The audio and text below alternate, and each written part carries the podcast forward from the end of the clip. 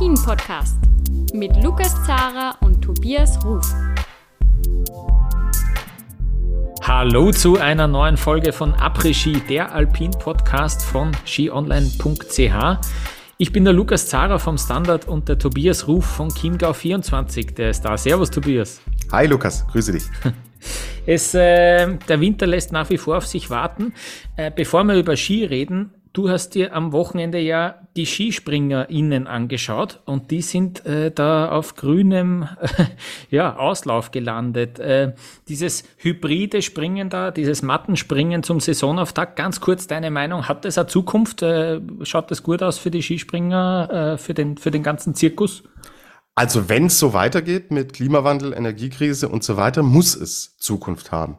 Und das mhm. ist genau der Punkt, an dem man jetzt arbeitet, was man jetzt auch tatsächlich ausprobiert hat.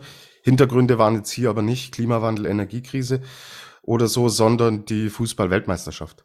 Mhm. Man hat gesagt, man verlegt den Saisonstart sehr weit nach vorne. Skispringen geht normal Mitte, Ende November los. Man hat gesagt, man geht entsprechend Anfang November, um so wenig wie möglich mit äh, den Fußballspielen dann zu kollidieren. Die nächsten Springen sind in Finnland neun Uhr vormittags, springen da die hm. Herren. Sonst ist 16 Uhr so in Stein gemeißelt mm. der Abschluss des Wintersporttages, ja, wenn, genau. ich, wenn ich gerade in Nordamerika Ski gefahren wird. Aber so versucht man da halt ein bisschen mehr oder weniger zu mit den, mit den Daten, mit den Zeiten ein bisschen zu spielen, zu jonglieren. Man sagt aber natürlich auch klar, das sind alles Testfelder auch in Richtung Zukunft. Beschneiung ist im Skispringen natürlich ein anderes Thema, als es jetzt in einem Ski, äh, im Ski Alpin oder eine Langlaufloipe äh, zu beschneien, mhm. ist ein viel größerer Aufwand als eine Skisprungschanze. Nichtsdestotrotz, man kann diese Sportart, also angef äh, angefahren wird auf einer Eisspur. Mhm. Das ist im Winter so üblich. Man kann diese Sportart natürlich auch auf, äh, auf Matten ausüben. So, und da sagt man halt auch, hey, mittel- bis langfristig ist es definitiv eine Option, um diesen Sport auch tatsächlich am Leben zu erhalten. Und von den Fans vor Ort wurde es gut aufgenommen. Hat man mit Whistler in Polen natürlich auch ähm, taktisch natürlich gut gemacht, weil die Polen sind so Skispringen verrückt. Äh, es ist wirklich mhm. der Wahnsinn. Also gut, bei den Damen war nicht viel los. Da ist das polnische Skispringen, aber auch absolut in den Kinderschuhen. Bei den Herren war die Hütte voll.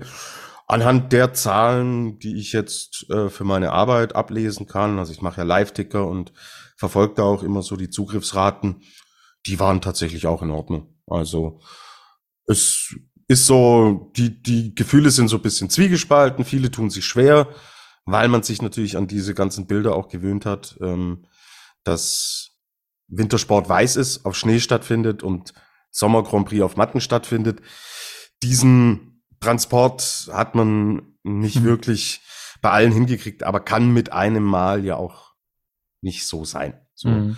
Und wenn wir das erleben werden, dass es in Zukunft öfter der Fall sein wird, wird auch der gedankliche Transport ähm, einfacher sein. Und man arbeitet tatsächlich so im Hintergrund schon ein bisschen dran, dass man eventuell irgendwann auf weißen Matten springt. Mhm. Ja, und dann ich, fällt. Das habe ich mir auch gedacht, ja, warum nicht weiß anmalen, dann genau. schaut es auch gleich ja, ja. authentischer aus. Ja. Aber total, total. Äh, die, äh, was ein Riesenvorteil ist, um jetzt mit Skispringen vielleicht dann abzuschließen, dass die Stürze einfach besser auch äh, kontrolliert werden können. So, mhm. weil oft äh, es verfangen sich, kennst du aus dem Alpin auch, ja, die Skispitze, die dann im Schnee hängen bleibt, ähm, was weiß ich, dass, dass du mit einer, in der Natur natürlich nicht alles genau planen kannst, aber die Matten sind halt immer konstant, immer mhm. gleich, keine Löcher im Boden, kein Stein, der irgendwo äh, versteckt noch rumliegt, keine mhm. Eisplatte hier und da. Das ist natürlich in, in mhm. der Beziehung ein Vorteil. Aber gut, klar, ja. war jetzt ein Experiment. Jetzt ist drei Wochen Pause mit Skispringen und dann geht's in den normalen Weltcup rein. Mhm, und mhm. ja, das ist die gewollte Pause gewesen. Oh, Lukas, wir reden seit Wochen über nichts als ungewollte Pausen. Ja, ähm, das ist die Alternative beim alpinen Weltcup ist natürlich schwierig. Da kann man, naja, es geht schon noch ein bisschen auf Matten. Äh, wir denken an den Dave Riding, der auf Plastik hängen, glaube ich, äh, zum, zum äh, Skistar geworden ist. Ähm, eigentlich hätten wir jetzt heute, wären wir da gesessen und hätten über den Speedauftakt der Frauen geredet. Der ist natürlich schon äh, abgesagt da in Zermatt. Äh, zumindest ein bisschen hätten wir uns dann vielleicht gefreut auf Lech Zürs, auf die Parallelrennen. Nein, auch nix. Äh, da ist auch äh, kein Schnee. Äh, da wird auch nicht gefahren. Ja, und Schnee ist ja jetzt äh, doch da, aber die Schneekontrolle ja. kam zu früh.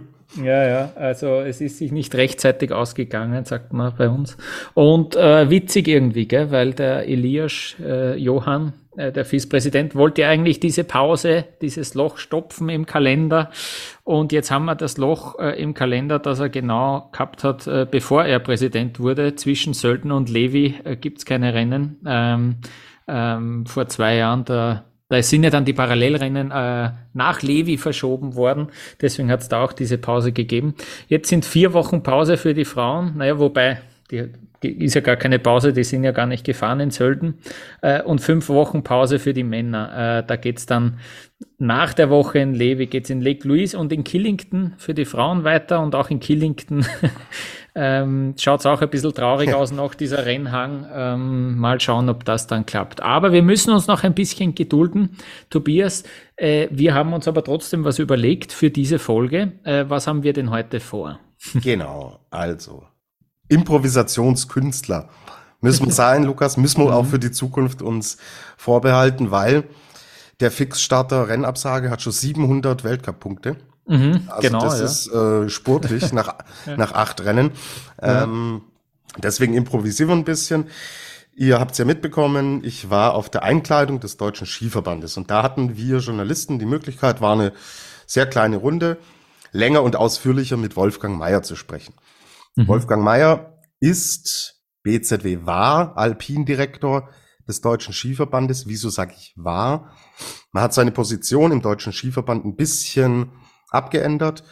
Es gibt für jede Disziplin Sportdirektoren und Wolfgang Mayer ist der Obersportdirektor. Also er im Endeffekt leitet alle Sportdirektoren innerhalb der verschiedenen Disziplinen. Aha. Hat inhaltlich aber natürlich im alpinen Sektor weiterhin den Hut auf. So. Mhm. so wie der Elias der Präsident der FIS ist, aber ihm ist ja auch äh, irgendwie in erster Linie, hört man ja, äh, bei, bei den Alpinen mischt er sich am meisten ein. Ja, ja. ähm, und die anderen sind super Vergleich, dass ihr Wolfi Meier jetzt mit Johann Elias. Ich wollte gerade sagen, inhaltlich äh, äh, äh, passt der Vergleich, aber äh, auf ja, anderer okay. Ebene, da, da ja. lasse ich mir den Wolfgang Meier nicht mit Johann Elias vergleichen. Ja. Gut. Ähm, genau, und ja, wir hatten die Möglichkeit, mit ihm zu sprechen und ich habe dir äh, diesen Content auch geschickt und wir waren beide der Meinung, hey, das ist super, super guter Inhalt. Und mhm. den jetzt einfach äh, runterfallen zu lassen, nur weil das Wetter nicht mitspielt. Nee, fände ich schade und deswegen werdet ihr jetzt gleich Klartext bekommen. Dafür ist der Kollege Wolfgang Mayer bekannt. Er äußert sich zum Rennkalender, zum Produkt Ski Alpin, auch zum Thema Energiekrise. Meinungsstark, auf den Punkt, durchaus auch, ja, bisschen kontrovers. Ihr werdet meine Stimme öfter hören. Ich hab, war ein bisschen in Diskussionslaune mit ihm, kann man mit ihm natürlich auch super. Und wir haben uns da schon, ja, an der einen oder anderen Stelle haben wir uns da schon ausgetauscht und mir hat's total Spaß gemacht, mit ihm über Ski Alpin zu reden. Ist einfach cool. So, ihm zuzuhören, wie, was mhm. er über Ski Alpin denkt mit seiner ganzen Historie. Er ist ja ewig schon mit dabei. Super. So, und deswegen werden wir uns jetzt verschiedene Bereiche anhören. Wir moderieren im Endeffekt die Geschichte an, sagen dann kurz selber was dazu, aber die Bühne gehört natürlich hauptsächlich ihm.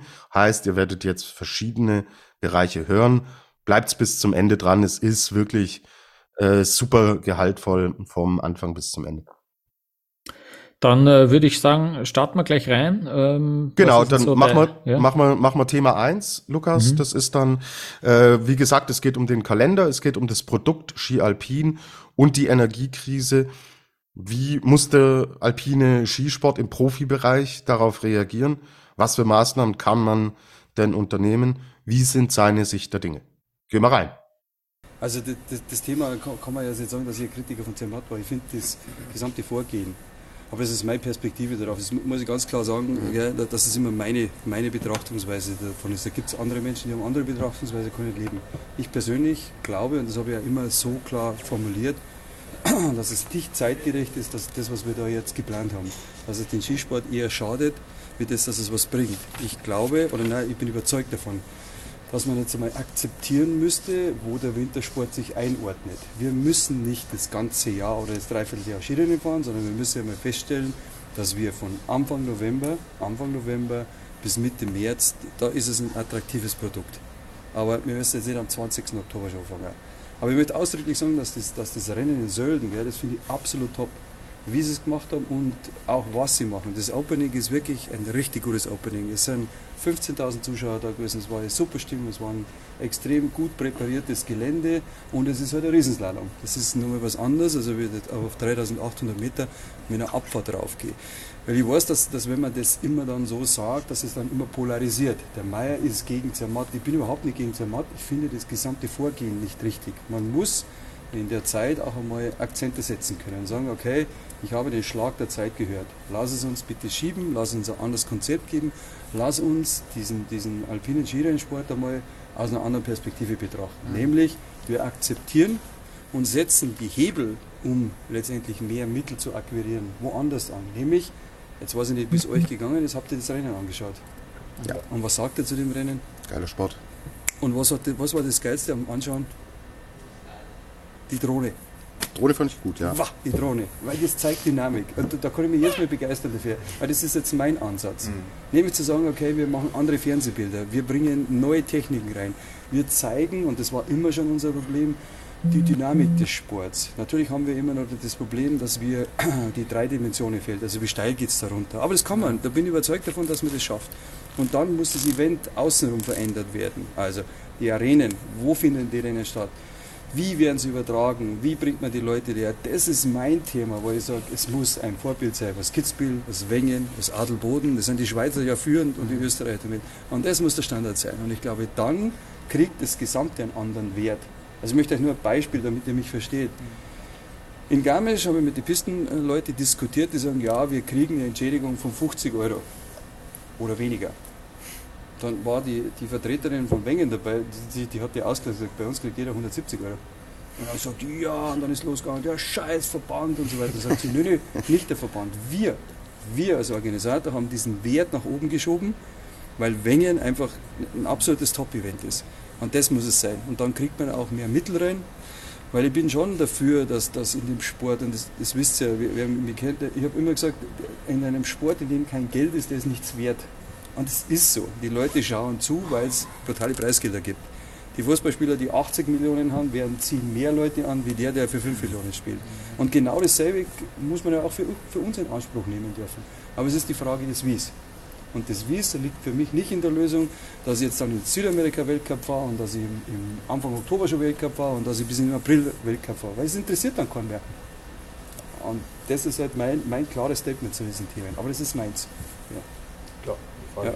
Meinst du, ist es nicht nur das Interesse, so ein Punkt, der gefährlich für den alpinen Skiweltcup werden könnte, sondern auch Thema Akzeptanz? Wir reden über Klimawandel, wir reden Energieeinsparmaßnahmen und Leute, die jetzt vielleicht nicht direkt auch im Herz am Sport hängen, sehen dann solche Dinge und sagen, hm, passt das überhaupt in den momentanen Zeitgeist rein? Also wenn, man das jetzt einmal, also so ein Thema kann man jetzt von verschiedenen Seiten betrachten, wie alle Dinge. Ich persönlich sage euch, dass ich das komplett überzogen finde, was man da gerade ab, was da von der Politik abläuft. Die, die Leute mit diesem, mit diesem Klimathema so an die Wand zu nageln, dass sie sich gar nicht mehr rausnehmen. Was darf man denn am Schluss noch? Was, was dürfte noch? Nichts mehr. Ihr könnt euch auf den Baum rausschalten und Kokosnüsse runterschmeißen. Das ist, das ist letztendlich das Ziel. Ja, so so schaut es für mich aus der, der Mensch, der lebt auf diesem Planeten, der verbraucht auch Energie. Und dann sage ich, okay, lass uns doch lösungsorientiert an die Themen rangehen. Lass uns Möglichkeiten finden, dass die Menschen Sport machen können, dass die Menschen in der Natur raus können und das, das eine respektiert das andere und das geht. Weil wir zum Beispiel, gell, wir wollen keine neuen Skigebiete haben. Wir wollen auch keine neuen Pisten haben, sondern wir wollen das, was wir haben, so nutzen können, dass eine Effizienz für den Menschen drin ist. Und als er sagt, schau mal her, wir haben 97 Prozent der Alpen sind unverbaut, keine Schneeanlage, nichts drauf und die 3 Prozent, warum kann man den jetzt so nützen? Dass es sinnvoll ist, warum muss, muss man dann wieder in ein Verbotsthema gehen? Warum muss man stigmatisieren und sagen, ja, die Skifahrer, was, was, wenn man dann alles auflistet? Hey, da sind wir doch mini, mini, mini. Das heißt, aber wir akzeptieren, dass wir uns beteiligen müssen. Aber ich finde, da muss man mal einen anderen Ansatz gehen dürfen, nämlich einen lösungsorientierten Ansatz. Weil ihr könnt es ja drehen und wenden, wie ihr wollt. Ich meine, ich weiß nicht, ob, ob einer von euch gerne Auto fährt. Ja, aber ich bin schon immer gerne Auto gefahren. Ja, und ich fahre auch gerne mal schneller wie 80, vielleicht 95. Das macht mir Spaß. Und warum muss ich alles dem unterordnen? Nur weil wir in Deutschland, weil die anderen sind ganz anders drauf, gell? weil wir glauben, wir müssen die ganze Welt retten, sondern wir müssen für uns Lösungen finden und wir müssen Lösungen finden, wo man die Menschen sagt, schaut mal her, wir überzeugen euch, dass wir gute Dinge machen, aber wir gehen weg von den Verboten. Du darfst dein Swimmingpool nicht heizen, du darfst deine Heizung nicht anschalten, du darfst was weiß ich nicht machen. Hey, das finde ich so daneben, weil es, es spaltet extrem. Und jetzt haben wir natürlich Opfer und Täter. Mhm. Und wir, ja, sind, genau. wir sind die Täter, weil wir fahren Ski. Ja, dann fahre ich halt Ski. Okay, weil es einfach geil ist. Und ich sage ihr könnt einen Versuch machen. Weil ich, ich, bin mit dem Thema ja seit vielen Jahren konfrontiert. Nicht im negativen Sinne, dass man sich jetzt nur darüber aufregt, über den Kunstschnitt, sondern über das, was die Natur draußen gibt. Geht's bitte mal an einem Wochenende, wenn es kalt ist, geht raus und, und schaut einmal die Leute an, die zum Skifahren gehen. Die fahren nicht acht Stunden Ski. Die wollen einfach dieses kurze Erlebnis haben, boah, ich bin draußen, schau das Weiß an und das und das. Und das ist die Masse. Und wir sind halt jetzt ein Teil davon, der halt ja, wir sagen, dazu gebraucht wird eine gewisse Popularität. Natürlich sind wir ein Wirtschaftsfaktor. Die Skiindustrie ist an uns interessiert, der Tourismus ist an uns interessiert, was ja gut ist, weil sonst wird es uns eh nicht geben. Und da sage ich dir, warum muss man die Leute immer stigmatisieren? Warum muss man das machen? Das muss man überhaupt nicht machen. Man könnte auch eine andere, einen anderen Weg dazu finden. Warum müssen die Eishockeyspieler oder die Eisläufer jetzt dafür an die Wand genagelt werden, dass sie eine Eisfläche haben? Auch da kann man andere Lösungen finden. Und es gibt ja Techniken, die auch Energie bereitstellen, wo man es akzeptieren kann. Okay. Wobei wir das verschlafen haben. Also muss ich ja ganz klar dazu sagen, weil man hat es nicht richtig ernst genommen. Man, diese Themen sind seit vielen Jahren. Man könnte schon vieles dazu verändern. Schaut euch bloß die, die Speicherseen an. Die Energie, die da abläuft, kann man 100% nützen, dass man einen Teil der Skigebiete komplett äh, wie soll man sagen, unabhängig macht. Aber es war halt keine Notwendigkeit da. Und jetzt ist eine Notwendigkeit da und dann sage ich, okay, jetzt ist eine Notwendigkeit, dann lasst eine Lösung finden, dass wir es machen. Aber hört auf, immer den einen als gut und den anderen als böse zu bezeichnen. Das ist eigentlich mein, mein ganzes, mein ganzes Thema da drauf. Einige spannende Gedanken, wie ich finde, äh, Tobias. Ähm, das erste sagt, er sagt zuerst, ähm, es schadet mehr, als was es als dass es was bringt, äh, im Sinne von diese, diese frühen Abfahrten jetzt auch in, in Zermatt. Ja? Ähm, wir müssen nicht unbedingt ein Dreivierteljahr lang Skifahren. Also er, er plädiert irgendwie auch für eine kürzere Saison.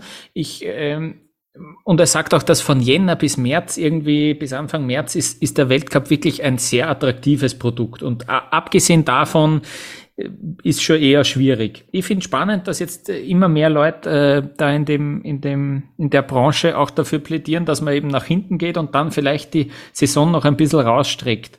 Ähm, ich finde das, äh, ich glaube, ich glaube leider auch nicht, dass das wirklich unbedingt funktionieren wird, bis, dass man bis Anfang April dann äh, eben Anfang April noch auf den Gletschern Rennen fahrt, weil da sind die Leute doch auch schon diesen Winter recht satt, oder? Dann ist Fr Frühlingsgefühle kommen auf, ja, ähm, und, und man denkt irgendwie schon, äh, ja, nicht mehr wirklich ans, ans Skifahren. Ich fand das, äh, ich finde das Weltcup-Finale ist eh schon immer ähm, okay ja, wenn es nicht gerade super spannend zugeht, äh, merkt man auch, dass das Interesse ein bisschen nachlässt. Ähm, und das, ähm, das ist irgendwie, ähm, ja, ich, ich bin da am Zweifeln, aber ich, ich merke halt, ähm, dass, dass das so irgendwie die Idee von vielen ist, aber das, das hat er ja gar nicht unbedingt gesagt, sondern mehr auch noch, ähm, dass es äh, dass es eben auch ein bisschen schlanker werden sollte. Und da, da habe ich auch so, so meine Zweifel. Es, es geht einfach immer, wurscht, wohin man schaut, es wird einfach überall immer mehr. Ich denke an Formel 1 Rennen, ich denke an die Fußball-WM, die wir jetzt haben, zum letzten Mal mit 32 Teams, das nächste Mal werden es 48 sein. Wir haben NFL-Playoffs, ist jetzt auch, weil es irgendwie gerade läuft, äh, da sind auch auf einmal mehr Teams im Playoff als noch vor drei Jahren, glaube ich. Ähm, es wird ja immer mehr und der Schritt zurück den kannst du ja dann irgendwie nicht mehr argumentieren. Auch die Fußball-EM, äh, da ist es ja auch so. Äh, weiß nicht, wie du das siehst, aber ja, irgendwie, ähm, es klingt auch so super. Marco Odermatt hat ja auch gesagt, bitte von jeder Disziplin zehn Rennen, dann haben wir einen kompakten Kalender und dann haben wir Chancengleichheit. Ähm, ich glaube, ich glaub, man wird das immer noch und noch mehr ausquetschen wollen. So, wo fange ich jetzt an? Also er sagt ja, er sagt ja November bis März und das finde ich tatsächlich gut. Mhm. Mhm. Dass du sagst, okay, man hat es jetzt natürlich auch gesehen, es macht keinen Sinn, so ähm, im, im Oktober dann im Endeffekt zu starten. Sölden schiebt man da ein bisschen beiseite, aber prinzipiell super schwierig so. Und Thema bis in den April rein, bin ich 100% bei dir. Und du, mhm. da braucht man auch nicht sagen, wir glauben, dass da das Adress, äh, Adress äh, sorry, das Interesse nachlässt, sondern ich mache jetzt hier diese intensive Wintersportberichterstattung seit fünf oder sechs Jahren und ich sehe ja nach jedem Wochenende meine Zahlen. So. Und äh, Ende, Mitte, Ende März ist in der gesamten Saison die schlechteste Periode, schlechteste Phase. So. Und wenn wir in den April noch reingehen, was die Skispringer jetzt zum Beispiel machen in diesem Jahr, Anfang Aha. April ist Skifliegen in Planitza, das Saisonfinale. da sitzen die in Planitza, sitzen im Liegestuhl mit T-Shirt, trinken Bierchen, kurze Hose. Genau. Und du willst noch irgendwie Skispringen transportieren, Wintersport transportieren. Und unsere Zahlen, äh, die brechen da natürlich ein. So. Und deswegen das Interesse, wenn es draußen äh, wieder, wieder Frühling wird, wenn es sommerlich wird, da wirst du die Leute nicht vor den Fernseher kriegen, um, um Wintersport da äh, konsumieren zu lassen. Deswegen bin ich dabei, Wolfi Meier, November bis März, Fokus auch auf die, auf die Kernprodukte, die, die wirklich gut sind. So. Er hat uns unter der Hand auch noch, was heißt unter der Hand, ist jetzt nicht in der Aufzeichnung, hat er gesagt, wir haben doch die richtig geilen Rennen. Kitzbühel, Wengen, Adelboden, Garmisch, Quidfiel, das sind so die Top-Produkte. So. Und je mehr, wenn man immer mehr aufbläht, schadet man auch diesen Top-Produkten. Weil eine Übersättigung da ist und irgendwann, ich merke es bei mir in meinem Konsum, was den Fußball angeht. Mhm. Ja. Ich habe mir früher Dinge immer fix angeschaut. Mir fix dazugehört. Inzwischen, ich bin so übersättigt, dass ich nicht mal mehr Spiele von meinem Lieblingsverein immer und regelmäßig anschaue. Mhm. Und das war früher, da hat sich äh, mein ganzer Wochenplan danach ja. So, ja. da ist das Spiel, egal ob Europapokal oder Bundesliga, und da bin ich zu Hause. Da hat Tobias Ruf keine Zeit für nichts und niemanden. Aber inzwischen denke ich mir so, ja, pff, wenn ich das Spiel jetzt heute nicht sehe, in drei Tagen ist ja wieder eins. Und dann in drei Tagen ist wieder eins. Genau. Das so ist halt, und das ist die Gefahr. Und dazu hat der alpine Skisport nicht das Standing wie eine Formel 1 zum Beispiel. Formel 1 kann es sich erlauben. Das ist im Ski Alpin nicht der Fall. Mhm. deswegen ist es ein schmaler Grad. Und ich bin da bei ihm und ja, sehe im Endeffekt relativ viele Dinge auch ähnlich wie er. Auch das Thema Energiekrise. Ähm, klar muss jeder seinen Beitrag leisten. Aber was er natürlich immer auch ein bisschen überspitzt formuliert, sich auf den Baum setzen und Kokosnüsse essen, dass man ja keine, äh, keine Emissionen mehr ausstößt und dass man absolut klimaneutral ist, das spielt's nicht im Jahr 2022. Und da können wir ein Umweltbewusstsein haben, das würde ich von mir auch behaupten. Aber am Ende des Tages bin auch ich ein, eine Klimasau. So obwohl ich wirklich versuche, ja, ja, in, im Alltag drauf schon. zu achten. Mhm. Deswegen kann ich ihn da auch verstehen und kann da auch nachvollziehen, dass es für ihn natürlich jetzt auch nicht immer gerechtfertigt ist, dass das Brennglas gerade so ein bisschen auf dem alpinen ähm, Skisport auch drauf ist. Ja, ähm, was mir ein bisschen jetzt äh, zu kurz gekommen ist, äh, die Anreise ist beim, beim Skiurlaub äh, einfach ein riesengroßer CO2-Verursacher. Also da ist, da reden wir ja wirklich von, glaube drei Viertel ja, äh, ja, ja, der Emissionen. Ja. Bis, zu 80, denn, bis zu 80 Prozent. Ja. Es sei denn, du schlafst dann auch noch äh, in der Therme und hast durchgehend die Sauna in deinem Privatzimmer äh, aufgedreht oder so. Aber ähm, eben, die Anreise ist ja wirklich relevant. Tobias, früher, äh, das musst du dir vorstellen, hat es äh, hat's ein Angebot gegeben von der, von der Austrian Airlines, ja, äh, dass du in der Früh dich in Wien in den Flieger setzt, nach Innsbruck fliegst, dort äh, auf den Berg transportiert wirst, einen Skipass dabei hast bei diesem Ticket, äh, kannst du noch Skier ausborgen äh, und am Abend fliegst auch wieder retour. Das ist, äh, das gibt's äh, heutzutage nicht mehr. Ähm, aber das, das äh, nehme ich immer als Beispiel, dass man da, ja, ähm, vielleicht, vielleicht gibt's auch, äh, wird's ja vielleicht auch äh, aus Deutschland, ja, äh, aus Norddeutschland, ähm, vielleicht gibt's solche Angebote ja auch nach wie vor. Ja, ja, das kann ich mir sehr gut vorstellen. Ich bin selbst kein äh, kein Skiurlauber, weil ich ja immer arbeiten muss im Winter, aber das kann ich mir schon vorstellen. Wolfi Meier spricht hier natürlich nicht für Skifahren als Hobby, sondern er mhm. spricht natürlich für den professionellen Skisport. Mhm. Und mhm. wenn man wirklich alles mit Tourismus und sowas, also wenn man im Tourismus richtig ansetzen würde und natürlich auch der Profisport äh, seine Hausaufgaben macht, dann wäre schon viel geholfen. Aber da mhm. steht dann auch natürlich der Bereich Tourismus und äh, ja, das Hobby-Skifahren natürlich auch im Fokus. Ja. ja. Und dass es nicht, nicht nur die Profis dann sein dürfen, bin ich voll und ganz bei ihm. Wäre wär natürlich auch wieder, finde ich, eine super Chance, äh, eben, wenn du diesen Kalender, da reden wir seit ein paar Jahren drüber, endlich mal wirklich so gestaltest, dass es eben äh, ja, äh, in der Nähe die nächste, die nächste Weltcup-Station ist und du nicht äh, durch Europa fliegen musst oder sogar Europa verlassen musst. Ähm, stell dir vor, du inszenierst es dann noch auch ein bisschen, oder? Ja, ähm, ich kann mich erinnern, wie wir die Michelle Giesing ganz am Anfang von unserem Podcast mal da gehabt haben. Die hat da auch davon, davon gesprochen, dass sie, wenn es funktioniert beim Weltcup in der Schweiz, dass sie da gern mit dem Zug anreist, auch natürlich du kannst nicht 50 Paar Ski äh, jetzt einfach mal so im Handgepäck äh, tragen. Ja, ich weiß nicht, wie man das dann machen kann, aber vielleicht äh, gäbe es ja da irgendwie eine Möglichkeit und das ist eben auch noch ja die Anreise äh, zumindest bei den Profis. Und sie sollen ja auch in Nordamerika fahren. Es ist ein Weltcup, so, mhm. es ist ja kein Europacup, mhm. aber nicht zweimal in, in einer mhm, Saison. Genau, ja. Und ja, das sind das halt Dinge, ja. sorry, da macht man Schritte zurück anstatt nach vorne. Aber mhm. Mai ist ein Thema, können wir uns drehen und wenden, wie wir wollen. Da wird der Fokus mehr und mehr drauf liegen. Und ich fand seine Ansicht spannend. Deswegen würde ich sagen, Lukas, ähm, ja. gehen wir dann auch weiter. Jetzt kommen ja, ganz zum, kurz noch, ja. äh, ich finde ich finde super, dass er ihm gesagt hat, eben, jetzt, jetzt sieht man, dass es eine Notwendigkeit ist, äh, das hat er ja auch wirklich gesagt und jetzt findet auch ein Umdenken statt. Ich denke nur, wie, wie unfassbar äh, mächtig auch, weil es so ein großer Wirtschaftsfaktor ist, äh, die Seilbahnbetreiber in Tirol sind und auch da hört man jetzt, dass sie endlich mal dran denken, vielleicht ein paar Windräder zu bauen in mhm. Tirol, ja, sowas, solche Sachen. Es gibt ja schon ein bisschen was. Und das schönste Easter Egg war eigentlich für mich in diesem Blog jetzt, dass er gesagt hat davon, dass in Garmisch die die Pistenarbeiter äh, 50 Euro bekommen und in Wengen zahlen es 170. Naja, ähm, generell ist der Verdienst in der Schweiz ein bisschen höher, aber ja, äh, und die können sich natürlich auch leisten. Aber wenn man so ein Premium-Produkt auch anbieten will mit, einer, äh, mit einem regelmäßigen Termin in Garmisch, dann muss man vielleicht auch da ansetzen. Ja, das hat er eben auch gesagt. Mhm. Gut, dann bleiben wir in Deutschland natürlich. Schauen wir jetzt aufs Sportliche. Er blickt ein bisschen zurück auf die vergangene Saison. Es geht um das Thema Thomas Dresen, der wieder mit dabei ist, welchen Wert er für die Mannschaft aus seiner Sicht auch hat. Er spricht wieder Klartext. Zufrieden ist er nicht. So viel kann ich schon mal spoilern mit der letzten Saison.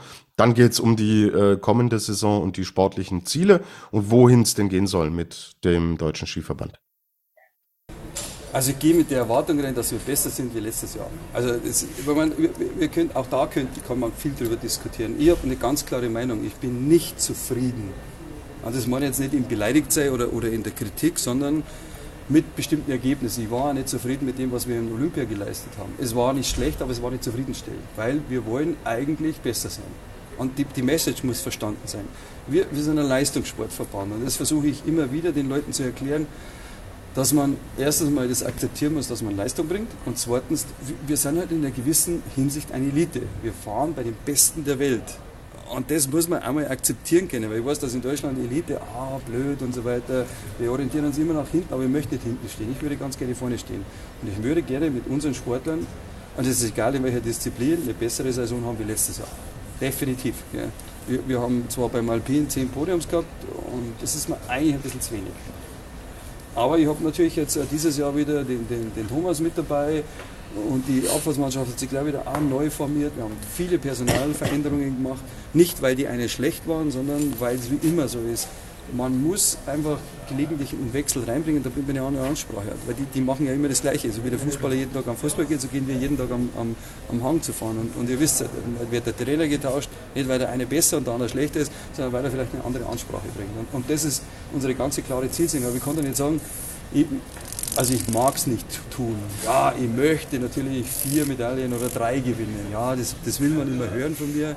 Aber wisst ihr, es kommt so, wie es kommt. Wenn man gut vorbereitet drauf ist und wenn man auch die Dinge in einem Zugstil umwandeln kann, nicht immer nur mit Druck, ihr müsst, sondern ihr könnt, nämlich auf eure Ressourcen zurückgehen, das, was wir leisten können. Und wir neigen aber oft dazu, gell, das immer ins Außen zu transportieren. Ja, ich kann ja nicht so schnell fahren, weil die Österreicher haben mehr Geld und die, die Schweizer haben, den, haben Zermatt und da dürfen die Deutschen auf. Das ist nicht, mein, ist nicht meine Message. Meine Message heißt, wir wollen besser sein, wir wollen es mit, der Weltspitze messen und wir wollen unsere Ressourcen, so wie es zu uns passt, so gut nutzen, dass wir uns halt einfach weiterentwickeln können. Jetzt hast du ja gerade schon gesagt, der Tom ist wieder da. Wie wichtig ist es auch so für die ganze Dynamik im Abfahrtsteam, dass er wieder zurück ist? Dann würde, jetzt würde das Chaco extrem wichtig nehmen, aber alles ist immer extrem wichtig. Es ist, der, der Tom ist halt eine Persönlichkeit da drin. Der hat, ist der beste Abfahrer, den in Deutschland jemals gehabt hat und der ist jetzt noch nicht mal 30, wo er schon zwei Jahre Pause gemacht hat. Der strahlt natürlich aus. Man, das haben wir auch immer wieder gesehen. Es gibt immer wieder Leute, die verstecken sich in Anführungszeichen, möchte ich sagen, also ich möchte es richtig verstanden haben, natürlich hinter der Größe von einem Dresen. Vater Dresen, gut ist alles gut. Wir haben das schon immer, immer äh, wie soll man sagen, realistisch analysiert. Der Tom hat uns über, über, über die, da wo er in der Saison äh, 1920, wo er so stark gefahren ist, hat er natürlich auch vieles zugedeckt, dass der zweite und der dritte ja bloß bloß in Anführungszeichen 14., 18. oder 20. waren. Wir waren nicht als Team stark, aber wir waren nicht vorne in der Spitze stark, also von 1 bis 5, sondern wir waren meistens stark von 15 bis 30. Aber das brauchst du auch, du brauchst die Substanz dran. Und der Tom ist natürlich jemand, der, der einen bestimmten kritischen Blick da reinbringt. Weil wenn, wenn der fährt, dann wissen die anderen auch, hey, wenn der, wenn der jetzt schnell fährt, dann haben wir eine Orientierung an die, an, die, an die Spitze. Bloß, man muss jetzt schauen, der war jetzt zwei Jahre draußen. Mhm. Also, dass, er, dass es jetzt so geht wie beim letzten Mal, dass er kommt und Lake Louise gewinnt, das würde ich jetzt mal formulieren, das würde ich jetzt nicht unterschreiben und das glaube ich nicht. Aber für uns hilft es, wenn einer da ist, der, der sich kontinuierlich über Rennen und Rennen an die absolute Weltspitze ranbewegt. Das zieht die anderen mit und wir haben das immer gesehen. Wenn du vorne ein Galionsfigur hast, wächst das Selbstvertrauen des ganzen Teams. Das war immer schon so. Wenn ihr euch zurückerinnert, wir haben damals den Neureiter gekriegt und plötzlich haben wir eine Technikermannschaft da gehabt. Mhm. Wir waren einmal die beste Slalommannschaft. Da war der Felix der Head auf und plötzlich war der, Dop der Dopferfritzen da und dann ist der Luizen Slalom gefahren und und und und. Die wachsen schon und wir haben aber auch gesehen, wenn die verletzt waren, gell, wie das Selbstvertrauen ein, ganzes Team bis im Nachwuchs runtergefallen ist. Mhm. Dieses, diese Dynamik ist gigantisch. Also was das ausmacht, wenn du vorne einen hast, der aufs Podium fährt. Aber jetzt hat es ja, korrigier mich, vielleicht bin ich auch ein bisschen geblendet von der WM in Cortina, eigentlich in der Saison 2021, gerade jetzt im Speed-Bereich Herren, doch noch ganz gut funktioniert, auch ja. ohne Thomas Dresen. Mhm. Eine Saison später jetzt das, was du auch gesagt hast, dass du nicht zufrieden warst. Aber weißt du, da, da, gut, da, da kannst du sagen, jetzt fange ich zum Schwafeln an, aber ich sage, wir, wir haben versucht, einmal das nachzuanalysieren. Mhm. Und was, was, das, was das größte Problem für uns war, dass wir mit diesem Corona-Thema die Kommunikation verloren haben. Ich, ich, unser Ziel ja, war nur noch dieses Olympia. Das heißt, die Leute haben nicht mehr miteinander geredet. Die, die haben nicht mehr gesprochen. Wir wussten nicht mehr, was, was den Athleten bewegt sondern jeder ist runter vom Berg, hat sich sofort isoliert, weil wir wollten ja unbedingt zu diesen großen Spielen nach Peking. Ja, wollten sie unbedingt. Dafür haben sie alles riskiert. Weil dann sind sie Heroes in Peking zu sein. Aber das, das, Problem, was wir im Nachhinein gesehen haben, dass uns die ganzen Leute zerfallen sind. Wir wussten nicht mehr, wie es denen geht. Und jetzt, jetzt sage ich immer das Beispiel, schaut euch das Fußballspiel an ohne Zuschauer, was da für eine Kommunikation läuft. Mhm. Jetzt denken wir, Fußball, das sind 70.000, die reden doch nicht, die, die, reden ganz wenig, die reden nur miteinander. Ja, ja. Und wir haben das auch gesehen danach. Wir, wir waren total zerschossen. Aber nicht aus Bösartigkeit, sondern weil wir gesehen haben, wir haben einen Fehler gemacht. Wir, wir haben die Leute nicht mehr zusammengekriegt, wir haben, wir haben nicht mehr kommuniziert, wir haben den, den, Athleten bei dem einen oder anderen Punkt gar nicht mehr verstanden. Jetzt gab es halt eine verschiedene Betrachtungsweise auf das Thema. Und das war schon eine der großen Lehren, dass wir hoffen, dass wir beim nächsten Mal, egal was passiert, die Kommunikation nicht abreißen lassen, dass wir uns zu dem Athleten bewegen und der Athlet sich auch zu uns bewegen kann, weil wie gesagt, unsere Tagesöpfe waren brutal. Aufstehen alleine, Essen alleine, mhm. Berg alleine. einfahren, rennen, fahren runter, alleine Analyse und, und Konditionstraining alleine. Um möglichst schnell ins Einzelzimmer zurückzuziehen und ja nicht mit irgendjemandem Kontakt zu haben. das hat eine Wirkung gezeigt. Ich weiß jetzt nicht, ob das dann das Allheilmittel ist, aber die, der Mensch als soziales Wesen braucht diese Kommunikation und die haben wir komplett vernachlässigt. Deshalb ist es für mich eins der großen Argumente gewesen, warum wir uns teilweise so, ja, warum es uns zerlaufen ist. Jetzt hat es natürlich den einen oder anderen Trainer gegeben, der, der trotzdem einen sehr engen Draht gehabt hat. Also der, der Brunnerbär zum Linus, das war schon immer noch, die sind miteinander angereist, aber die meisten von, den Speedfahrer sind möglichst alleine unterwegs gewesen, weil wir ja diese Auflagen hatten und weil natürlich dieses Peking im Raum stand. Deshalb glaube ich, dass das eine Basis ist, um, um bestimmte Dinge auch besser zu machen, wie wir das, wie wir das letztes Jahr gemacht haben.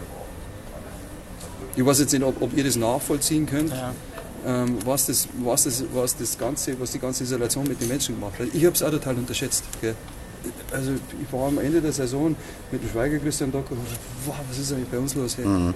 Ein, ein sogenanntes Vorzeigeteam, komplett im Bruch. Natürlich muss man dann die deutsche Situation sehen. Wir haben jetzt keinen Kriegmeier, keinen Meier, weißt du, so, so ganz brutal gute. Ja. Die, die können es schon allein machen. Aber wir, wir, unsere Stärke war immer, dass wir uns als Team getragen haben. Und da war natürlich der Christian, also der Schweiger war dann, der hat es perfekt beherrscht.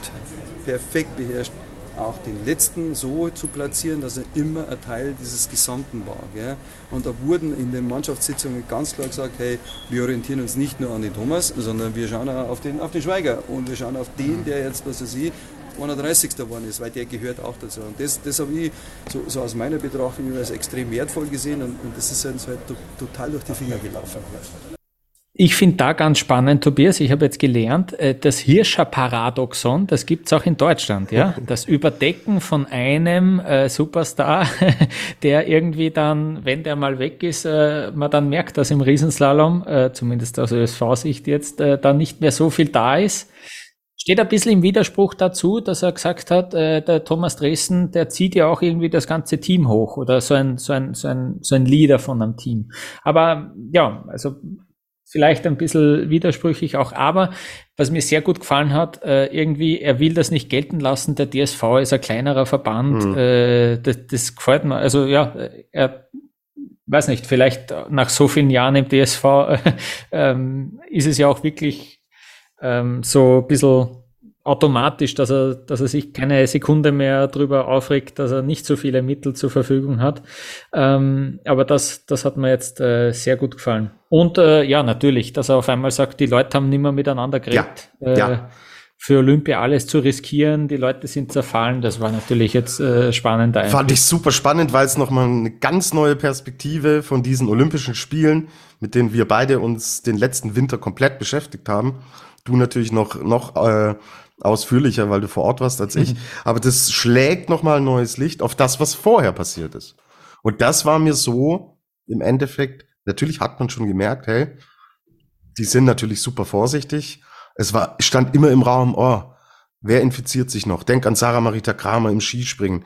Die hätte 100% die Goldmedaille gewonnen. ja, und äh, fährt drei Tage vorher nach Willingen zum Weltcup und ist positiv. Mhm. Aber das wirft nochmal ein neues Licht auf, äh, wie belastend das auch für die Psyche gewesen sein muss. Mhm. Wenn du ständig, selbst wir hatten ja immer so, hm, hoffentlich infiziere ich mich nicht, aber wenn davon wirklich dein großes Highlight abhängt, was das für ein psychischer Druck gewesen sein muss, wird sehr deutlich, fand ich mega spannend, kann mich auch mit dieser offenen Kritik, dass man nicht zufrieden ist, sehr identifizieren. Ich war es nämlich auch nicht. Und ich finde es gut, dass man da nicht äh, groß die Ausflüchte sucht. Und ja, ähm, sportliche Ziele gut. Bin ich, gehe ich auch mit. Und ja, kann ich im Endeffekt dann auch so stehen lassen. Na, und äh, cool, dass er eben auch Selbstkritik übt, äh, jetzt nicht im Sinne von nur auf Ergebnisse, sondern er stellt sich auch hin und sagt, äh, um Gottes Willen, die Athleten haben uns ja dann plötzlich auch gar nichts mehr erzählt. Und äh, irgendwie so, wir haben da ein bisschen was verpasst. Also wir sind mhm. da schon auch mit Schuld, mhm. äh, dass wir vielleicht nicht das ideale Umfeld dafür geschaffen haben. Vielleicht hätten wir da mehr tun müssen. Das fand ich auch noch äh, so cool irgendwie, dass er da jetzt das nicht als äh, Gott gegeben, wenn man so will, äh, hinnimmt, sondern dass er, dass man da durchaus anders äh, arbeiten hätte können. Das mag ich an ihm. Er ist meinungsstark. Ja, vertritt auch klare Positionen, aber was bei vielen Menschen, die so sind, die sind ja null kritikfähig. Und das ist er nicht. Also er, er geht schon mit sich selbst auch in die Kritik und ins Gericht. Und das finde ich gut. Ja, absolut. Na, ähm, äh, sehr spannend. Gut, jetzt kommen wir zu einem Teil, da werde ich ihm gleich ein bisschen widersprechen, wenn wir danach reden. Es geht jetzt um Van Dier, um Marken im Ski. Wohin geht denn hier die Reise? Sehr spannende Themenpunkt. Da diskutiere ich mit ihm auch on air sozusagen. Wir sprechen dann gleich nochmal drüber. Hören wir erst mal rein, Lukas. Ja, ich mach mal Ja, weiter. super. Ich würd, äh, hab noch ein, zwei Fragen. Ja, ja, frag. Ich hab Zeit. Ich kann ja schwallen bis auf die Wand runter. Es hat ein bisschen Seifenoper-Charakter, was, was ich jetzt so mit Van Dier am Wochenende wahrgenommen habe. Diskussionen darum, wie ist denn deine Position zu du das diesen... Naja, dann hieß es kurz danach, hat die L'Equipe gesagt, oh, der Christoffersen ist eventuell sogar mit einem Rossignol-Ski gefahren und man, man wollte da blöffen und dann war der Ski abgeklebt und auf der Startliste sind sie nicht aufgetaucht. Ich kenne die Hintergründe. Ja, ja, ja, ich kenne die Hintergründe. Ähm, ähm, aber wie ist denn deine Sicht generell auf dieses, nennen wir es mal, Projekt von dir? Also ich, ich stehe dem Projekt weder negativ noch positiv gegenüber. Ich mein, man muss einmal schauen, gell, also ähm, was man wirklich damit bezwecken möchte. Möchte man, und das weiß man bei diesem FIS-Präsidenten nicht ganz genau, äh, was er hier zulässt, möchte man die, die Verbände komplett entmachten, indem er Firmenteams aufstellt. Aber ich sage euch, wenn ihr natürlich so lange dabei seid wie ich, gell, dann wisst ihr, dass das alles schon mal da war. Wir hatten das in den 90er Jahren. Da hat es dann geheißen, hey, Skiweltcup und Nationalmannschaft sind tot, scheiße, euch braucht keiner mehr. Wir machen jetzt ein Völkel-Team, wir machen ein Salomon-Team, wir machen ein Rossignol-Team, wir machen was weiß ich, ein Head-Team. Das war schon mal und das ist kläglich, kläglich den Bach runtergegangen, weil keiner konnte es finanzieren. Weil du musst ja mal schauen, wie die Systeme laufen. Natürlich hat, hat jetzt Van Dier äh, mit, mit, äh, mit äh, dem Red Bull hinten drauf und einen Geldgeber, den keiner mehr hat. Aber auch Kästle hat zum Beispiel so einen Geldgeber.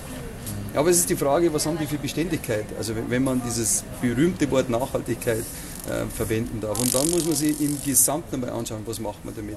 Weil was ist denn die Aufgabe der Verbände? Weil wir sind die, die immer wieder für Nachhaltigkeit sorgen, weil wir haben Topläufer und entwickeln dann wieder junge Läufer. Jetzt wenn ihr euch vorstellt, es ist ein Rennstall da, wie, wie von dir, also wie die, da, da müssten die ganze Maschinerie der, der Verbände übernehmen. Ob das kann sich die Winterindustrie vielleicht bei einem oder zwei erlauben, aber nicht flächendeckend. Das glaube ich nicht. Deshalb bewährt es nicht über.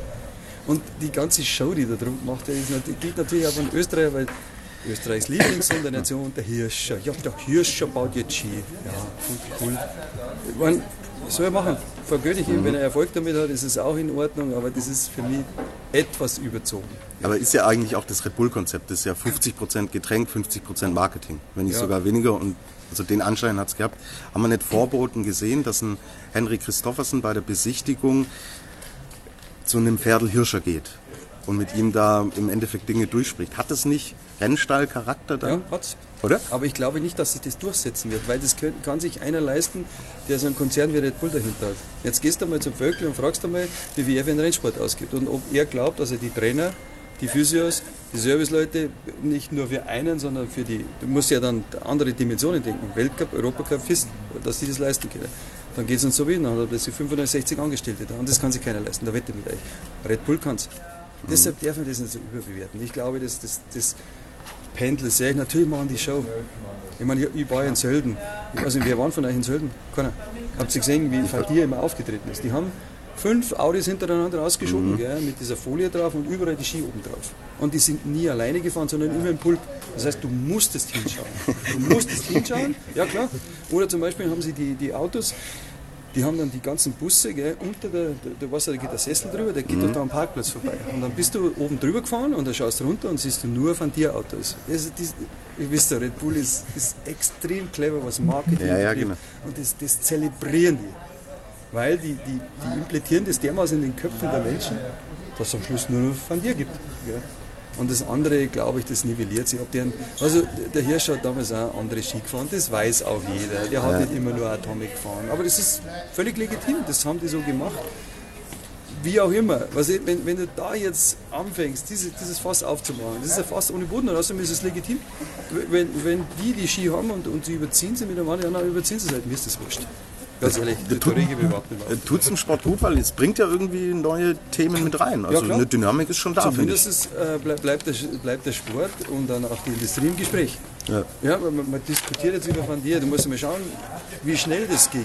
Dass der im Weltcup ist, das hat bisher noch keiner geschafft. Und der hatte auch keiner so viel Mittel dazu, das so zu, zu zelebrieren. Ja, der hat von uns auch die Leute rausgekauft den Schuhtechniker Hubert Immler, einer der besten Schuhtechniker weltweit, hat für den DSV gearbeitet. Mhm. Der ist weg, der arbeitet jetzt für, für Van Dir.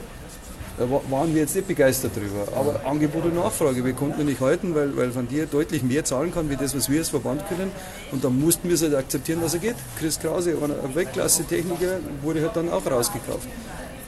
So ist es halt. Aber weißt du, mein, mein Credo ist immer nicht mehr nachtreten, sondern Lösungen nach vorne schauen. Dann muss ich mir andere Lösungen an, aneignen als Verband, dass ich das irgendwie kompensieren kann oder auf andere Beine stelle. Und es hat man, ich habe schon immer gesehen, die Spitzen gehen immer brutal, aber die flachen ja wieder ein bisschen ab. Mhm.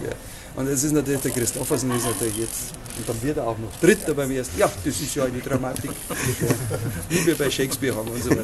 Und deshalb, scha ich schaue es mir gern an, weil, weil der Skisport muss ja auch irgendwo präsent sein. Ihr seid so, ihr seid so Medienvertreter, ihr kennt doch diese Show, die, die wir da ja. machen. Und am Schluss betreiben wir bei alledem Leistungssport, wir betreiben eine gewisse Form des Entertainments. Ja wenn die jetzt auf euch zukennen und sagen, wir wollen Fahrer XY äh, ausrüsten? Ja, klar. Weil die, die müssen ja dann in den Pool reingehen, das sind sie ja, weil der Wellinger flink genau, die von dir, dann ist es ganz legitim. Ja. Das wird von uns jetzt keiner was dagegen unternehmen. Ähm, dass man, dass man, äh, das ist eher eine Auszeichnung, wenn man Red Bull dazu bekommt, weil die haben halt in der Zwischenzeit einen Status. Das ist eine elitäre, eine elitäre Sportförderung, was die machen. Also mhm. zumindest sehe ich das so muss man natürlich ab und zu obergeben, dass das nicht kippt in, in der Sektensportförderung. Aber elitär, wer Red Bull hat, boah, das zeigt was, weil die nehmen nur die Besten der Besten. Also dieser, dieser Standpunkt, äh, ich bin da, ich bin da ein bisschen beim Wolfi Meier. Dieser Standpunkt, dass äh, Van Dir daherkommt, Red Bull daherkommt und die Verbände entmachten will ähm, und Firmenteams aufstellt und dass das jetzt so in die Richtung geht, ähm, sein Argument ist ja auch, das gab's alles schon, das, hat, das haben die Hersteller schon auch ein bisschen probiert. Äh, Nationalmannschaften sind tot, das hat es irgendwie in den 90ern schon gegeben, äh, das wird er besser wissen als ich. Aber man muss schon sagen, Verbandsarbeit ist natürlich mehr als äh, Spitzensport. Die müssen ja, ähm, die müssten ja äh, sozusagen auch äh, irgendwie dann ist ja kein keine nachhaltige Geschichte, wenn, ähm, wenn sich äh, Van Dir jetzt äh, natürlich die Besten rauspickt, das wird so sein. Aber ich kann mir nicht vorstellen, dass ein Team Barilla gegen ein Team Grapos Limonade, gegen ein Team Toyota und da ist eben auch Team Van Dir Red Bull dabei, ähm, an, an den Start geht. Ich sehe das, ich sehe das überhaupt nicht. Ähm, äh, ist ja auch spannend, äh, dass die USA, die haben sich jetzt äh, Stiefel US Alpine Ski Team äh, nennen sie. Ich glaube, man sagt wahrscheinlich Stifle äh, ist der Sponsor. Die haben einfach, ich sehe das so, die haben ein zusätzliches Sponsoring-Paket geschnürt, ja. Äh, das kannst du gut verkaufen. Hey, wenn du uns äh, so viele Millionen gibst für diese Saison, dann bist du jetzt unser Platinum-Sponsor und wir nennen dich halt als titelgebender Sponsor. Das hat äh, mich, also ich ich habe kurz überlegt, das hat es zum Beispiel beim österreichischen Tennisteam, Davis Cup Team jetzt auch mal gegeben die letzten Jahre, dass die halt noch so einen Titelsponsor gekriegt haben. Ein bisschen affig, aber ähm, ja, äh, krieg, kriegst halt ein paar Groschen dafür noch dazu, ja. Ähm, ich glaube halt, äh, ich sehe das noch so, jetzt spezifisch zu Red Bull, die waren ja schon im Skiweltcup sozusagen äh, aktiv und haben da sozusagen Werbung gemacht. Ich finde aber, vom Exposure her gar nicht so äh, arg. Ich, ich denke, wenn ich an Red Bull denke, an äh, Pudelhaben von der Linze Von, da, da ist dann immer natürlich prominent oben.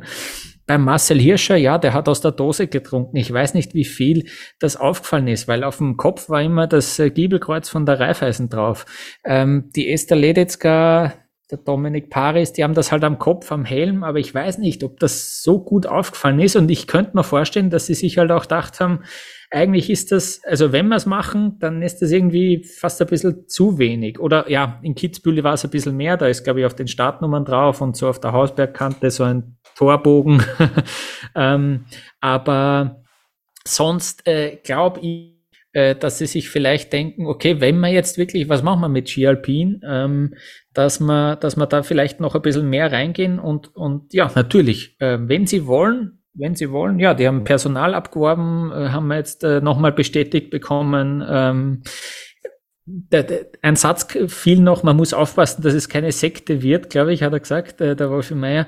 Ich glaube schon, dass es noch mehr in die Richtung geht, dass noch elitärer wird halt. Also es trägt sicher nicht dazu. Ich kann mir nicht vorstellen, dass von dir Red Bull da haufenweise Stipendien für Nachwuchskader jetzt zur Verfügung stellen wird. Ähm, aber ja, ich sehe das nicht so kritisch. Ich bin jetzt sehr gespannt, wie, wie du drüber denkst. ich sehe da durchaus eine, ist es eine Gefahr? Weiß ich nicht. Also ich kann mir gut vorstellen, dass sich das in eine Richtung bewegt, die, also äh, das Team Barilla gegen Grappus und gegen Almdudler fährt, na. das glaube ich nicht. Mhm. Wir haben es hier aber mit einer anderen Art zu tun. Es geht jetzt hier um einen Hersteller. So, also es ist jetzt nicht, äh, wir reden jetzt nicht von einem Sponsoring, so, sondern das ist der Hersteller, der aber mit dem Sponsor verwoben ist. Und das, finde ich, bringt eine eigene Dynamik rein. Und das, was ich hier Meier auch sage, oder gesagt habe, was ich ihn gefragt habe. Und er sagt ja auch, das hat Rennstallcharakter, wenn dann Charlie Raposo aus Großbritannien und Henry Christoffersen aus Norwegen bei der Besichtigung mit dem Ferdinand Hirscher stehen. Dann hat es Rennstallcharakter. Das ist dann kein nationaler Verband, wie wir es kennen. Und da bin ich gespannt, in welche Richtung das geht. Und ich kann mir vorstellen, wir reden A von den Hirschers, wir reden B von Red Bull und wir reden C vom Jahr 2022. Im britischen Verband ist die Kohle mehr oder weniger weg. So ein Raposo denkt sich doch, ja klar, Van Dir ist meine Rettung. Mit Van, nur dank Van Dir und Red Bull kann ich meine Karriere mehr oder weniger fortsetzen. Es fängt im norwegischen Verband, in den nordischen Disziplinen, im Skispringen, Biathlon und so weiter an dass die Hauptsponsoren weg sind. Norwegen hat den Medaillenspiegel gewonnen. Ja, wir reden von der erfolgreichsten Wintersportnation. Da hauen die, die Hauptsponsoren ab. Wenn es da Türen gibt und Türen sich öffnen, muss am Ende des Tages jeder Wintersportler auf sich selber schauen. Und wenn Red Bull und Hirscher, wenn die was richtig wollen, die Frage ist, wollen sie es? So, wenn sie es wollen, Lukas, kann ich mir sehr gut vorstellen, dass es eine andere Konstellation ist wie in den 90er Jahren, wo Skifirmen versucht haben, ihre Teams im Endeffekt aufzustellen. Wir haben eine andere Zeit. Und Red Bull bringt auch eine ganz andere Erfahrung und Perspektive mit. Schau in die Formel 1. So. Und was in der Formel 1 funktioniert, ja, warum probiert man es nicht mal im Ski-Weltcup? Und wenn es nicht klappt, ist man ja immer noch der Sponsor. Die werden sich nicht hinstellen und sagen, so, wir kommen jetzt und wir wollen das nationale Verbandssystem aus den Angeln heben. Und dass dieses nationale System nicht gänzlich verschwinden wird, bin ich auch 100 Prozent von überzeugt.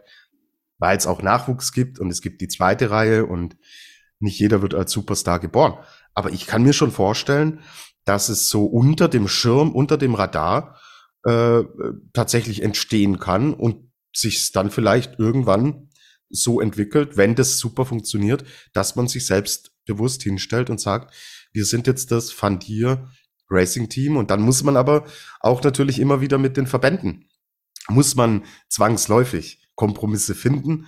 Man kann sich da nicht komplett abkapseln, weil, äh, also, sonst muss der einen neuen Staat gründen, so Van Dierland. Weil Staatspräsident Johann Elias äh, Van Dierland, so, äh, und dass die dann ihre eigenen Startplätze kriegen. Also, brauchst du deine Nationalität, um starten zu können. Nichtsdestotrotz ich sehe da durchaus eine Möglichkeit, dass da das den alpinen Skisport schon stark verändern kann.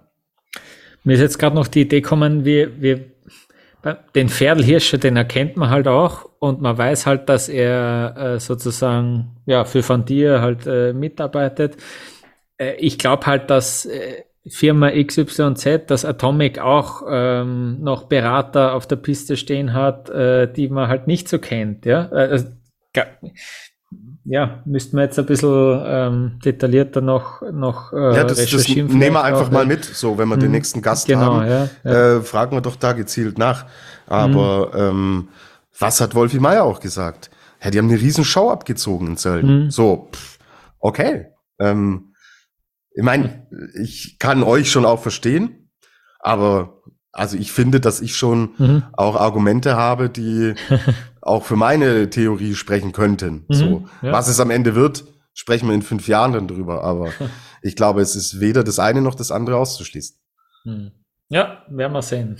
Werden wir sehen. Spannend bleibt's. Wir behalten es natürlich im Blick. So, jetzt kommt ein, eine kurze Passage. Da geht's auch jetzt um das Thema Fußball-WM, Pläne von FIS, Biathlon. Boah, da sagt er auch nochmal das ein oder andere knackige. Ist ein bisschen kürzer, aber hören wir es uns einfach an.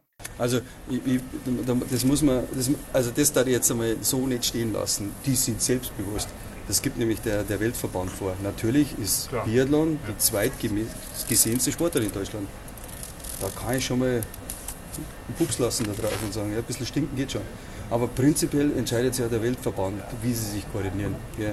Aber ich bin, es passt nicht so. Und gut, es passt auch in Deutschland nicht so, weil, weil neben Fußball gibt es halt nichts mehr in Deutschland. Ich meine, so ist es halt. Ich glaube, dass es in anderen Ländern ein bisschen anders ist, dass man da eine andere Balance findet. In Deutschland ist es extrem schwierig, weil es halt nur eine Einbahnstraße ist. Ich meine, ich brauche halt nicht sagen, es gibt Fußball und dann gibt es Fußball und jetzt gibt es noch Frauenfußball und dann gibt es einmal eine Lücke und dann gibt es einmal Fußball, dritte Liga, da spielen die 60er dann und, dann kommt irgendwann einmal ein anderer Sport noch mehr dran. So ist es halt. Gell. Darum ist die Kollision, glaube ich, in Deutschland ein bisschen härter wie in den anderen, in den anderen Nationen. Weil wenn ihr euch schaut, Italien, wie viele Sportsender Italien 7, 8, 9, 10, wo, wo Volleyball, Tennis und und und Bei uns ist das ganz anders.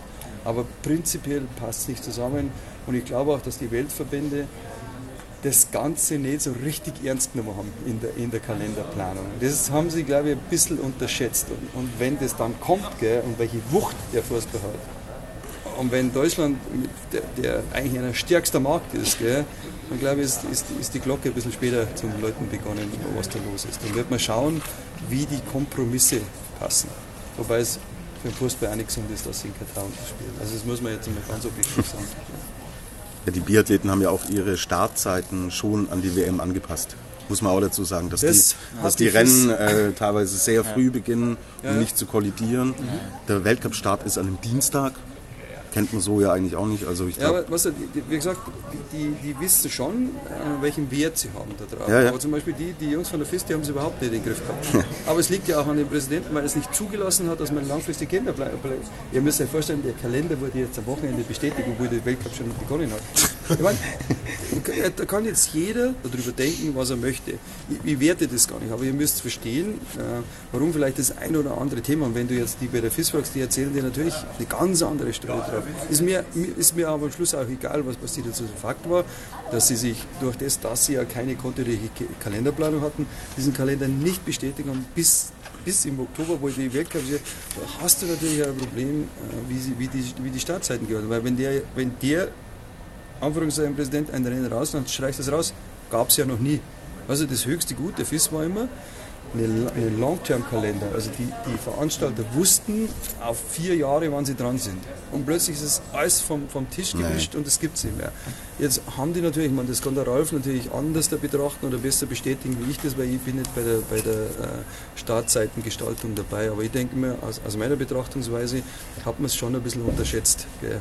Und dann, äh, jetzt geht man ja bis zum 18. Dezember. Am Anfang haben wir gesagt, ja, wir sind ja am, am 10., 12. Dezember fertig und jetzt ist 18. Dezember. Gell. Hm. Da sind wir wo? In Bröden, Alter, bei dir. Und da ist voll cool. Hm. Da muss ich erst einmal die Fußballer bis erst einmal im Finale sein. Ich bin, ich bin nicht so, ich bin nicht so ganz schlau geworden vielleicht, ja. Er sagt irgendwie, dass die FIS es ein bisschen verschwitzt hat mit der WM. Ähm, beim Skispringen haben wir vorher von dir gehört, dass es äh, durchaus so Bewegungen gegeben hat. Okay, und dass die Alpinen wahrscheinlich dann eher, ich glaube, die Alpinen hätten gern, dass sie super konkurrieren könnten mit der WM, aber es wird halt allerhöchstens in Österreich funktioniert, bei uns beiden wird es funktionieren. In der Schweiz, halt, die Schweiz ja, sagt, also genau. man geht mit dem Staatsfernsehen, wenn es mhm. kollidiert, wird, mhm. äh, wird das Ski Alpin gezeigt, mhm. aber sonst wird's dünn. Ja, ja. Ähm, eben, ja. Ähm, und äh, das Interessante ist halt, äh, was er irgendwie gab noch kurze Einblicke, dass dieser langfristige Kalender, dass es den nicht mehr so in der Art gibt, dass es jetzt viel unsicherer ist. Und das ist doch ein, ein, ein großes Problem für Veranstalter. Du gehst natürlich auf Sponsoren zu und sagst, am 34. Dezember 2097 fahren wir, nein, so lange ist natürlich nicht im Vorhinein, aber wir werden da drittes Wochenende im Jänner ähm, fahren wir die nächsten fünf Jahre, haben wir fix am Vertrag und äh, wollt ihr dabei sein oder nicht? Ähm, äh, und das, ähm, die Sponsoren sagen ja nicht zu, wenn du sagst, ja, äh, und übrigens, ja, müssen wir halt dann noch schauen, ob wir eh den Termin kriegen oder nicht. Aber ja, seid dabei oder nicht? ähm, das ist, glaube ich, ein großes Problem und das ist das, was so viele ärgert halt jetzt auch. Ja. Mhm, absolut. Und denk zurück, als wir Sebastian hier zu Gast hatten, der als äh, Helfer mit dabei war. Es sind ja auch solche Dinge, die organisiert werden mhm. müssen. So, ich kenne es vom Biathlon-Weltcup hier in Ruppolding. Wenn du da fragst, wann geht denn die Vorbereitung, wenn du während des Weltcups fragst, wann geht denn die Vorbereitung los auf den neuen Weltcup, dann sagen die dir, wenn hier der letzte Schuss abgegeben wurde am Sonntag, beginnt eigentlich schon die Vorbereitung auf den Weltcup im nächsten mhm. Jahr. Deswegen, ja, auch hier ist Bewegung drin. Puh, mal schauen, in welche Richtung es geht. Und wenn Kollege Elias denkt, dass er mit dem Fußball konkurrieren kann, ha, der Mann, je mehr man hört, umso mehr macht sich bei mir ein Bild breit, dass er echt in seiner eigenen Welt ein bisschen lebt und das gefällt mir nicht so. Hammers, oder? Lukas, ein kleines Segment haben wir noch. Ähm, da wird's jetzt spezifisch. Da geht's um Andreas Poelacher, den neuen Damencheftrainer.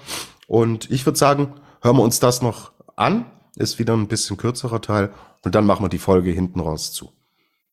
Andreas Poelacher. Relativ großer Name. Ähm, der ist nicht größer. Der relativ. der Riesenname. Der Riesenname. In, in aber länger. In der größer, aber der Name ist länger. Ja, genau. genau. Was, man muss sich daran gewöhnen.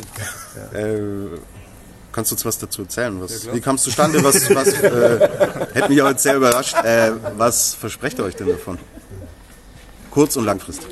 Also zustande ist gekommen, ähm, ich meine, der Andreas und ich haben eine gemeinsame Vergangenheit über die vielen Jahre, wir haben damals im Europacup gemeinsam gearbeitet, dann äh, bei den, bei den Technik, also wo ich noch Trainer draußen war, und der war mir als Mensch immer total wertvoll. Das war einer, mit dem konnte man immer, gell, immer normal reden.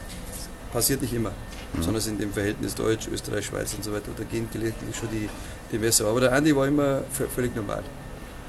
Wir hatten auch immer ein sehr, sehr ein sportlich orientiertes, aber persönlich sehr faires äh, Umgehen miteinander. Ich, ich habe das damals nicht ganz verstanden, was der ÖSV da macht man kann über jeden reden, aber es ist, also solche Menschen sind relativ wertvoll, also die normal miteinander umgehen können, die jetzt keine Linkmittel sind und nicht auf Kosten von anderen unbedingt den Erfolg feiern müssen. Ich habe ihm damals gesagt, hey Andi, es war am Anfang eigentlich bloß ein Joke. Ja. Ich weiß was, wenn die der ÖSV wirklich nicht nimmt, gell, dann kommt zu uns. Ich, ich, habe damals ja der Jürgen der kam einfach mit dem Team nicht mehr klar. Das hat er auch dann selber eingesehen. Also war eine Position frei, eine Führungsposition. Und ich habe gesagt, schau her, es ist eine brutale Herausforderung, weil wir sind eigentlich am Boden mit den Frauen. Er sagt, er braucht einmal so eine Herausforderung, weil wenn du, wenn du natürlich die, die österreichische Herrennationalmannschaft trainiert hast, das ist FC Bayern, Real Madrid und Barcelona in einem zusammen. Das ist halt einfach das Beste, was da ist. Ist so. Auch wenn die Schweiz jetzt ein bisschen hinkratzen, aber wenn ihr euch die Historie anschaut, die österreichische Herrmannschaft ist einfach top. Jeder Trainer, das hat der Matthias damals auch gemacht. Und das kam aus dem Gespräch raus und was ich mir davon verspreche, ich, ich verspreche mir davon, dass ich jemanden kriege, der, der, die Trainer einlegt. Weil ich sage euch, was, was wirklich Gift ist, gell, ist das Haschen nach Erfolg. Jeder versucht ein bisschen was an Erfolg. Ich habe das oft genug mitbekommen. Und du brauchst vorne jemanden, der, der ein bisschen einen Rücken hat und, und die Leute dahin stärkt, zu sagen, hey Jungs, es ist jetzt nicht entscheidend, ob wir diesen kleinen Erfolg haben, ob wir, ob wir die Emma Eichinger durchprügeln bis zum geht nicht mehr, dann ist sie nämlich am Schluss kaputt, sondern einer, der sich vorne hinstellt und ein bisschen was abfedert und sagt, hey, macht euren Job. Schaut euch die Entwicklung der Schweizer Techniker an. Eli hat einmal für den DSV gearbeitet und haben wir gesagt, was machst du mit dem? Die Schweizer haben zehn Jahre auf dieser Mannschaft. Jetzt hat er die beste Technikermannschaft im Riesenslalom, die vorhanden ist. eine Kontinuität, aber er hat auch immer Persönlichkeiten vorne gehabt, die ihn den Rücken freigehalten haben. Nämlich, dass er hinten arbeiten muss. Und das, was wir gemacht haben in den letzten Jahren, obwohl wir immer die gleiche Richtung gehabt haben. Leute, kein Stress, wir müssen kontinuierlich arbeiten. Wir, wir, wir haben es nicht geschafft ja.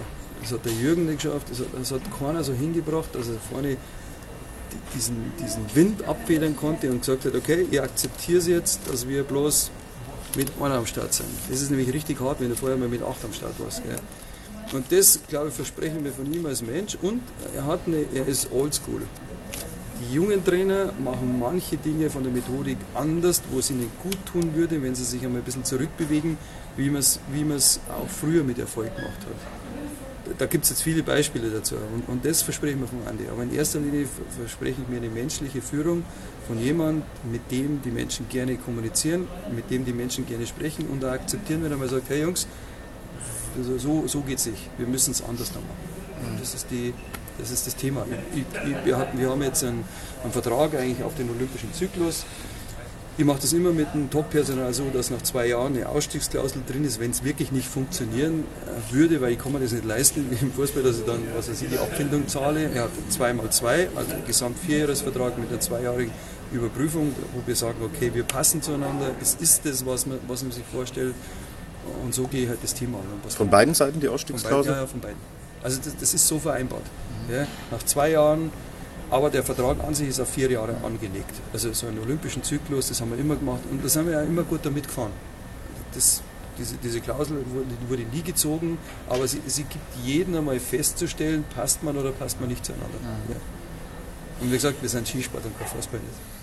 Ich habe jetzt gelernt, äh, Andreas Poelacher ist oldschool, Tobias. Ja, das habe ich mir eher ein bisschen vorgestellt. Na, er hat das so äh, irgendwie dargestellt, dass er ähm, sicher auch nicht auf die Basics vergisst. Ja, ähm, hat ja eine irrsinnige Erfahrung richtig coole Einblicke einfach, wie solch ein, so, so eine Verpflichtung abläuft. Da hat der DSV natürlich einen Vorteil, finde ich, mit einem Wolfgang Mayer, der super vernetzt ist. Das hört man ja da auch irgendwie raus, dass da irgendwie äh, permanenter Gesprächsbasis da ist mit solchen Leuten wie Andreas Poelacher. Und es tut sich ja irrsinnig viel am, am Trainermarkt. Äh, wir versuchen das immer ein bisschen die, die wichtigsten Trainerveränderungen darzustellen am Anfang der Saison, aber äh, da, in jedem Verband wechseln die Leute und in jeder, es gibt ja für jede Disziplin dann irgendwie, je nach Größe des Verbands natürlich auch, äh, Privatteams gibt's auch, äh, da, wo auch Wechsel stattfinden. Also da tut sehr irrsinnig viel und wenn du da einen guten Überblick hast darüber, wer vielleicht wann äh, abspringen könnte oder wenn du auch ein Gefühl dafür hast, äh, hey, ähm, die Zusammenarbeit, die wirkt vielleicht gar nicht so, äh, so super und vielleicht könnte sich da was tun, dann könnte ich mir vorstellen, äh, ist es da sicher, sicher sehr hilfreich, wenn man da mal die Fühler ausstreckt oder so im Vorhinein schon.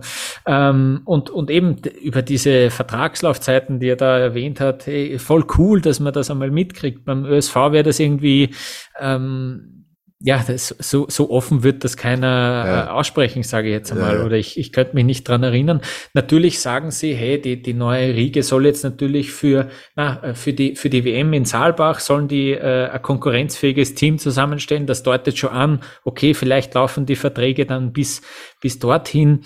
Aber so dezidiert cool, dass er das sagt. Eben nach zwei Jahren haben sie ein, äh, eine Option, dass man, dass man irgendwie sagt, okay, ohne, ohne Groll sozusagen, äh, okay, es funktioniert irgendwie nicht, äh, voll cool. Ja. Ähm, und, und spannend, ja, dass er da Unverständnis für die Entscheidung vom ÖSV hat, äh, dass, äh, dass man den Andreas Puelacher äh, gehen lässt. Er hat das menschliche öfter hervorgestrichen jetzt in diesem kurzen Segment, dass, äh, und das ist ihm ja auch irgendwie, das hat man auch mitkriegt, äh, sehr wichtig, den Wolf Meyer. Und auch ganz, äh, ganz ehrlich und offen gesagt, dass mit Jürgen Graller nicht mehr funktioniert hat. So. Mhm, ja. Und dass es, dass er es nicht mehr hingekriegt hat. Weil, was ist denn unsere liebste sportjournalistische Floskel, die wir äh, inflationär inzwischen um die Ohren bekommen? In beiderseitigem Einvernehmen. mhm. Ja, hört's auf. So. Verarscht uns nicht. Und er sagt halt, wie es ist. Und das finde ich gut und das macht für mich ein sehr interessantes und offenes, informatives Gespräch mit ihm entsprechend rund. Ja, absolut. Na, ähm, ja, und er sagt, wir sind am Boden mit den Frauen. Stellt sich hin und sagt, wir sind am Boden und der Boelacher, äh, der hat da jetzt eine riesige Herausforderung und kommt von, kommt irgendwie, der gemeint irgendwie vom, vom Serien Champions League Sieger zum, äh, zu einem Team, das gerade am Boden liegt und das ist halt eine Herausforderung, die, die vielleicht für Poelacher dann auch reiz, äh, reizend war oder, na, reizvoll. Reizvoll. Hoffentlich am Ende auch reizend. Ja, ja genau, genau, ja. so rum. Ja. Ja, äh, Tobias, danke, dass du sozusagen auch das äh, mitgebracht hast von sehr diesem, gerne. von diesem DSV-Termin. Mich, mich kannst du losschicken, Lukas, das weißt du. ja, genau, sehr gut, das machen wir öfter.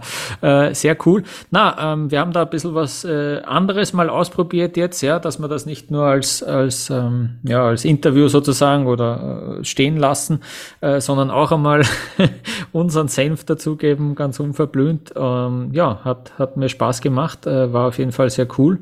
Und ähm, ja, ähm, wir warten weiterhin darauf, dass der Weltcup dann äh, wieder weitergeht. Genau, in Levi, da stehen die nächsten Rennen an. 20., 21. November Slalom. Melden wir uns vorher nochmal, machen wir eine kleine Vorschau auf den Slalom der Damen. Lukas, es wird dich nicht überraschen, dass ich auch einige Stimmen von Lena Dürr mitgebracht habe von der Einkleidung. Ja, Sie ja. ist ja äh, voll dabei in diesem Slalom-Kampf ähm, bei den Damen. Gibt da auch coole Einblicke, wie sich ihr Standing dann auch verändert hat. Das hören wir uns nächste Woche an, wird wahrscheinlich ein bisschen kürzere Folge und dann hoffen wir, dass wir tatsächlich da über Rennen sprechen, die dann auch stattfinden können. Ja, genau. Na, es schaut gut aus. Die äh, Athletinnen habe ich gesehen auf Instagram, die sind eh auch schon dort, trainieren schon äh, teilweise ziemlich coole Bilder. Da kriegt man schon wieder ähm, auf jeden Fall Lust auf Skifahren auch, muss ich sagen. Sehr cool. Da sind wir guter Dinge, dass es in Levi zumindest dann klappen sollte. Vielen Dank an euch alle fürs Zuhören äh, bis an dieser Stelle. Ähm, wir hoffen, dass ihr uns auch nächste Woche wieder zuhören werdet. Ähm, schreibt uns auf Twitter, auf Facebook, auf Instagram, wenn ihr Feedback, Anregungen, wenn ihr Lob habt habt. Das freut uns natürlich am allermeisten. Ähm, wir freuen uns auch über Bewertungen auf den gängigen Plattformen und äh, ja, ähm, wir gehen hoffnungsvoll in die nächsten Tage, hoffen darauf, dass es ähm, bald zum Wintereinbruch kommt, dass wir dann coole Rennen sehen werden. Bis dahin alles Gute. Servus.